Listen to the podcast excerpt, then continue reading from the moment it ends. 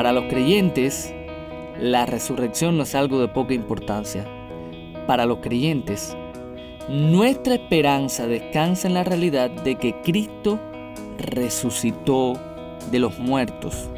Para Pablo era incongruente que alguien que se llamara cristiano negara la posibilidad de que un día pudiéramos resucitar, puesto que el Evangelio que creímos proclama que el Señor se levantó de los muertos.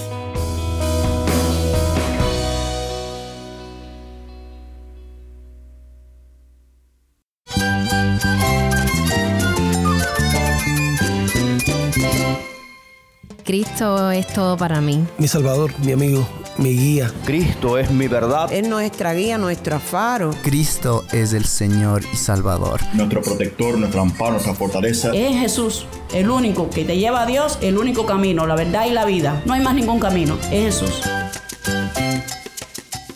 Estás escuchando a El Faro de Redención. Cristo desde toda la Biblia para toda Cuba y para todo el mundo.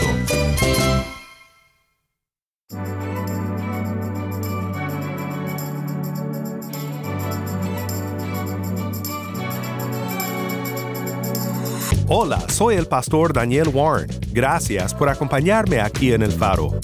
Esta semana estamos viendo cómo cada historia de resurrección apunta hacia la resurrección de Cristo. Nos acompañan hermanos pastores en Cuba para explorar estas historias en esta serie titulada ¿Dónde está, o muerte, tu aguijón? Para presentar al invitado de hoy, vamos con nuestra productora de contenido cubano, Jennifer Ledford. Gracias, Dan. Hoy vamos con uno de mis pastores de la iglesia Nueva Vida, Habana Vieja. Él nos trae un mensaje desde 1 Corintios capítulo 15 versos 35 al 58 sobre cómo el cristianismo bíblico se sostiene sobre la vida, muerte y resurrección de Jesucristo de entre los muertos. Pero antes de comenzar el programa, quisiera compartir el testimonio de Jorge Luis Rodríguez. Quizás conoces su nombre si eres un fiel seguidor del Faro, porque a menudo compartimos su música. Pues ahora te compartimos su testimonio de salvación. Sé que será de bendición.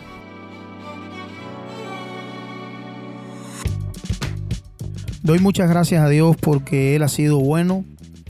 Eh, él me rescató de las tinieblas a su luz admirable.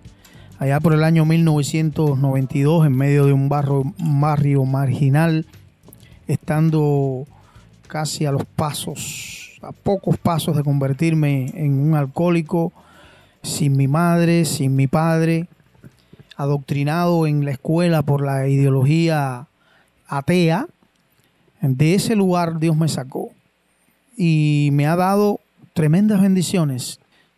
Fundamentalmente su salvación, porque no lo merecía. Yo era un hijo de ira, yo estaba condenado. Sin embargo, el Señor tuvo misericordia de mí y su gracia me alcanzó. En todo este tiempo he podido caminar y he podido enfrentar luchas la lucha contra el pecado que está en mi cuerpo mortal. Y Dios ha sido maravilloso, Dios ha sido maravilloso porque su gracia nos ha sostenido.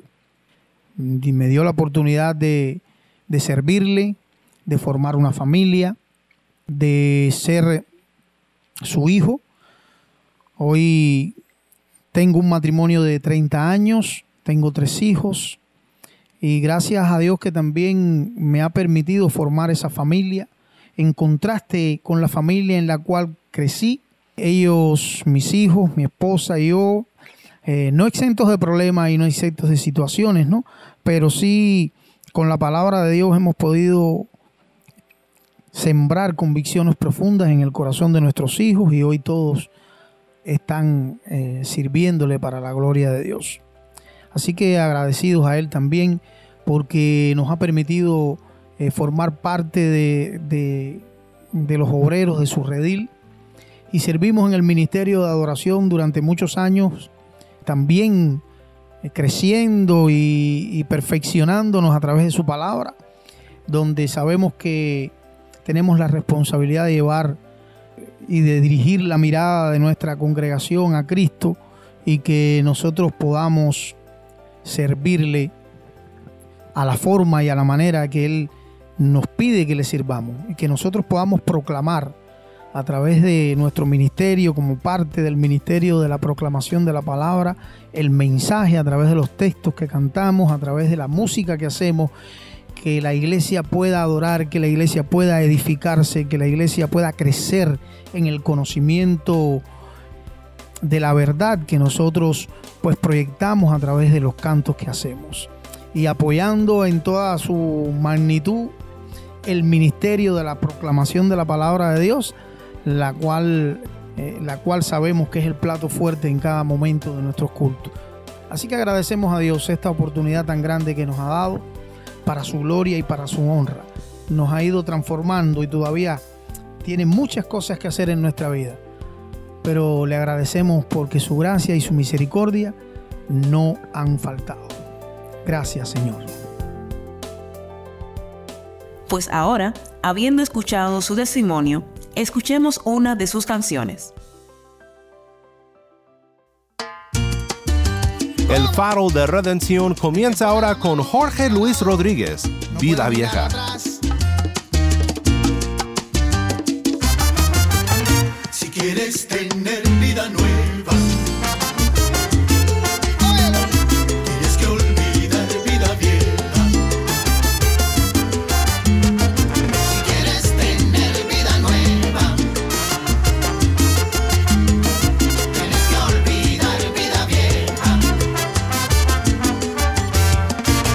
Sé bien que no te sientes bien. Que habiendo creído en Dios ya no le eres fiel. Es que has descuidado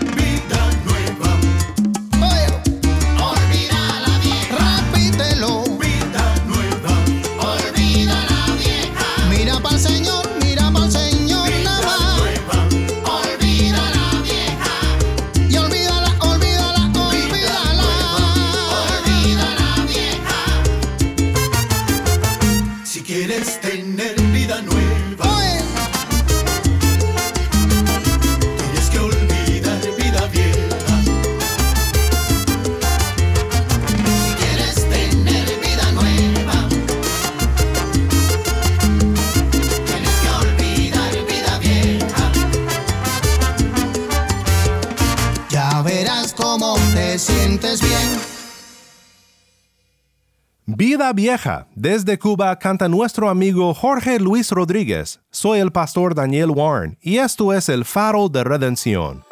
Cristo desde toda la Biblia para toda Cuba y la voz del pueblo de Dios en Cuba para todo el mundo.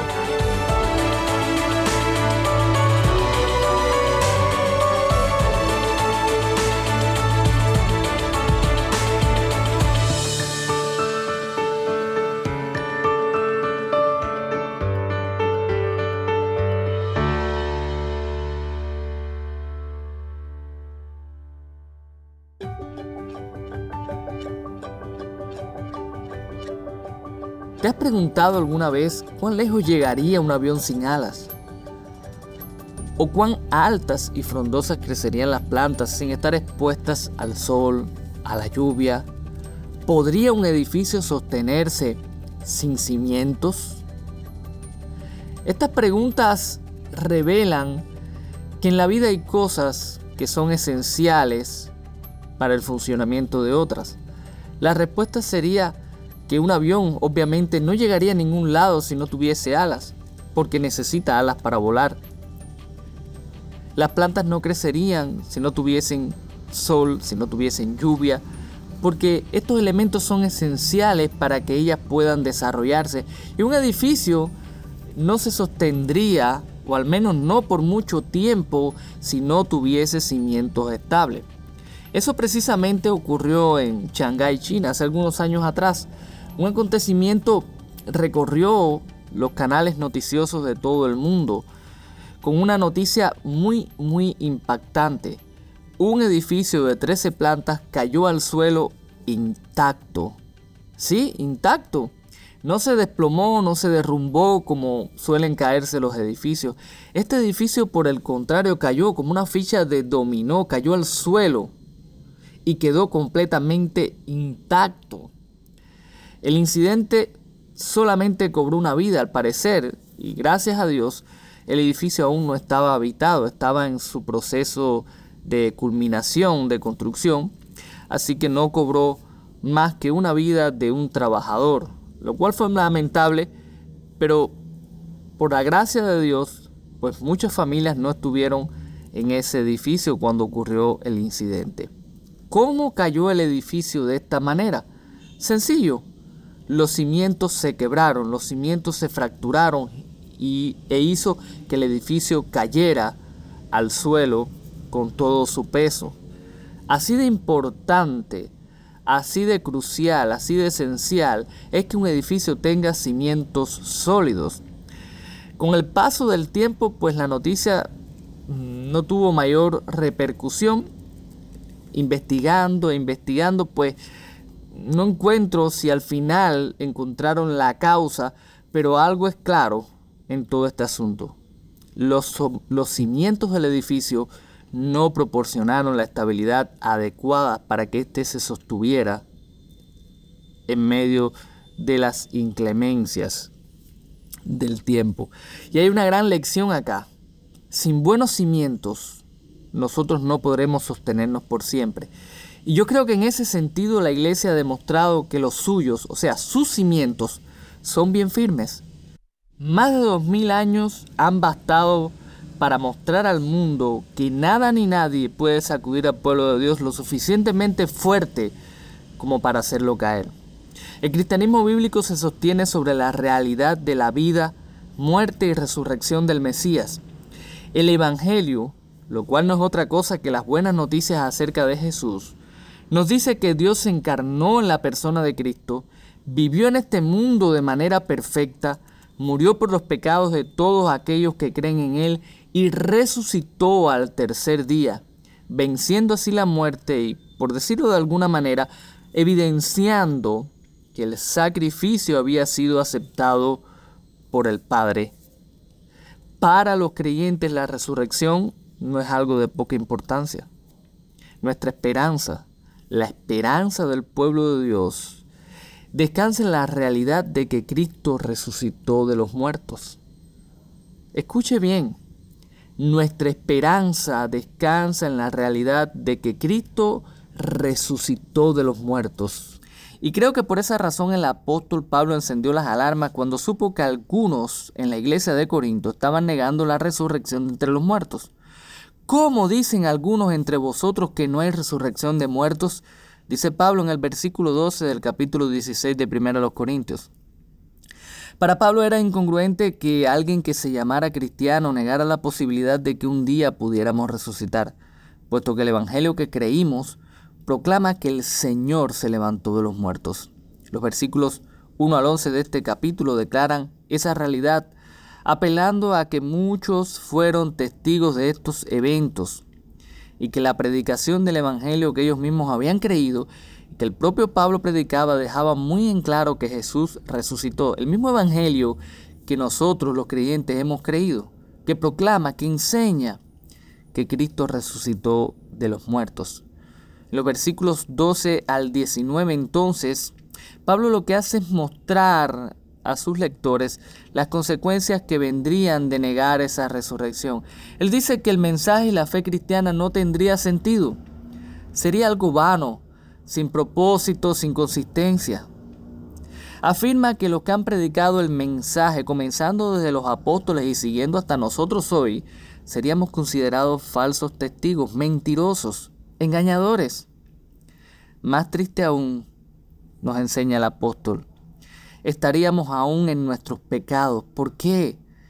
Porque Cristo resucitó, según Romanos 4:25, para justificarnos delante de Dios. Si Cristo no resucitó, nosotros no seríamos justificados delante de Dios y por ende, dice Pablo, pues aún estaríamos en nuestros pecados. No habría esperanza para aquellos que partieron, aquellos que entregaron sus vidas, que murieron, creyendo, confiando, pues para ellos no habría esperanza. Murieron en vano, sus vidas fue una mentira. Seríamos las personas más dignas de lástima de todo el mundo. Mereceríamos la lástima de los demás. Más adelante en este mismo capítulo dice Pablo, comamos y bebamos que mañana moriremos.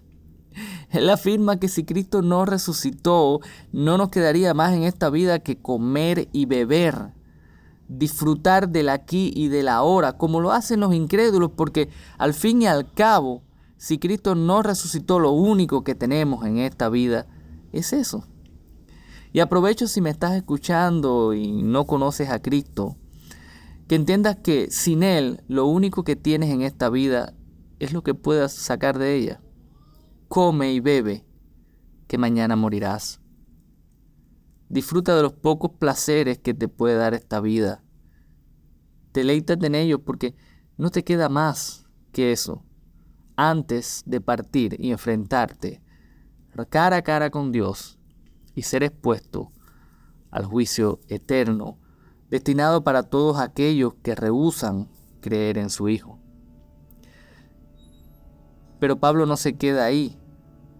Luego de Pablo hablarle a sus lectores y mostrarle las consecuencias de no creer, más bien las consecuencias de eh, nefastas de que este hecho de la resurrección no hubiese ocurrido. Él dice en el versículo 20, más ahora, y eso es un contraste, y es un contraste precioso porque luego de decirnos todas estas cosas, de hablarnos, de confrontarnos de alguna manera y mostrarnos lo, lo nefasto que sería que Cristo no haya resucitado, Él dice ahora, más ahora. Es como si dijera, Negar la resurrección sería en verdad terrible, pero eso no es lo que pasó. Él resucitó. Lo que ocurrió es que Cristo se levantó de los muertos. Él es la primicia de los que murieron. De la misma manera en que la muerte entró al mundo por un hombre, la resurrección vino para todos aquellos los que creen. Qué maravillosa esperanza. Sí, Sería terrible que Cristo no hubiese resucitado, pero eso no es lo que ocurrió. Él resucitó. Y de esa manera nosotros los creyentes tenemos esperanza. Una esperanza gloriosa. Él es la primicia. Así como Él resucitó, nosotros también resucitaremos. ¿Sientes tú deseos de alabar a Dios ahora mismo? Hazlo. Dale gracias a Dios por ese privilegio. Alábale por darte la oportunidad de ser contado entre aquellos que pueden disfrutar de los beneficios de la resurrección. Anuncia a otros, comparte este glorioso mensaje. Háblale a aquellos que no creen del Salvador que vino, que murió, que resucitó. Tu esperanza, mi esperanza. El pasaje entonces en vista de lo importante y trascendental que es la resurrección para los creyentes, termina con una advertencia en el versículo 33, al menos esta porción que estamos considerando, donde claramente Pablo hace un llamado a los creyentes a que no se dejen engañar, a que no se dejen mover de la esperanza. Él dice que las malas compañías corrompen las buenas costumbres y sí, sé que muchas veces este eh, pasaje ha sido usado para hablarle a otras personas, en especial a los jóvenes, sobre aquellos otros con los cuales se juntan. Y obviamente entendemos que malas compañías van a afectar a las buenas costumbres, todas las buenas costumbres que podamos tener.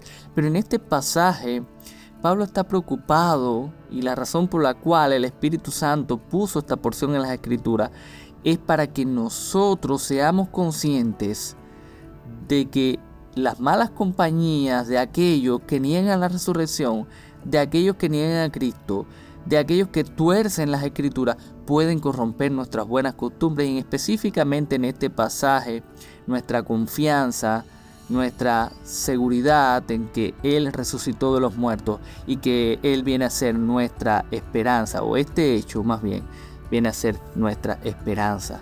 Nuestra esperanza descansa en la realidad de que Cristo resucitó de los muertos. Amado, no te dejes mover de esa seguridad. Permanece en esa esperanza, descansa en esa realidad preciosa, gloriosa.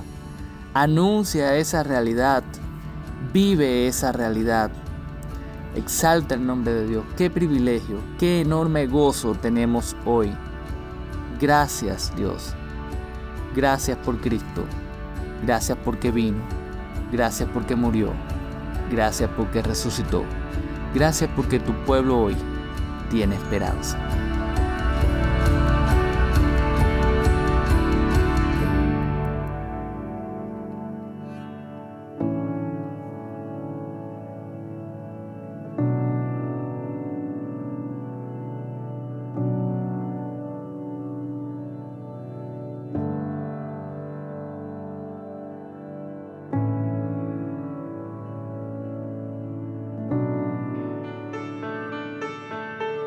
Soy el pastor Daniel Warren y esto es el faro de redención.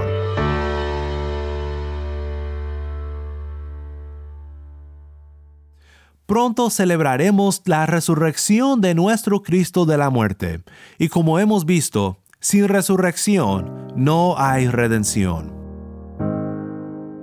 Si la piedra fundamental de la resurrección es removida del cristianismo, todo el edificio cae y somos de entre todos los hombres los más dignos de lástima. Pero con confianza podemos llevar al mundo un mensaje seguro y un mensaje salvador. Cristo vive.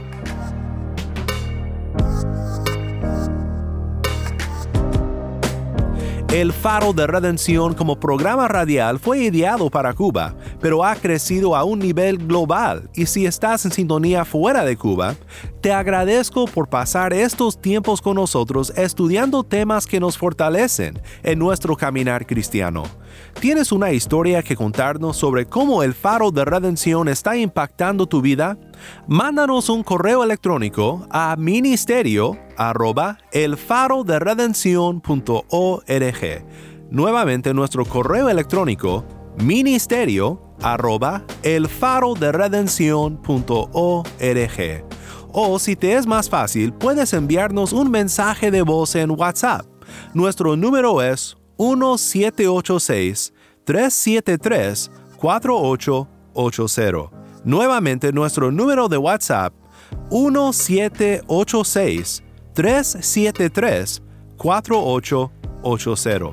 Y no olvides que también nos puedes seguir en las redes sociales, en Facebook, Instagram y Twitter. Solo busca el faro de redención. Allí encontrarás más contenido durante la semana para animarte en tu fe y para mantenerte informado sobre el ministerio de El Faro. Para más información sobre este ministerio y sobre cómo tú puedes formar parte de nuestra misión, visita nuestra página web elfaroderedención.org.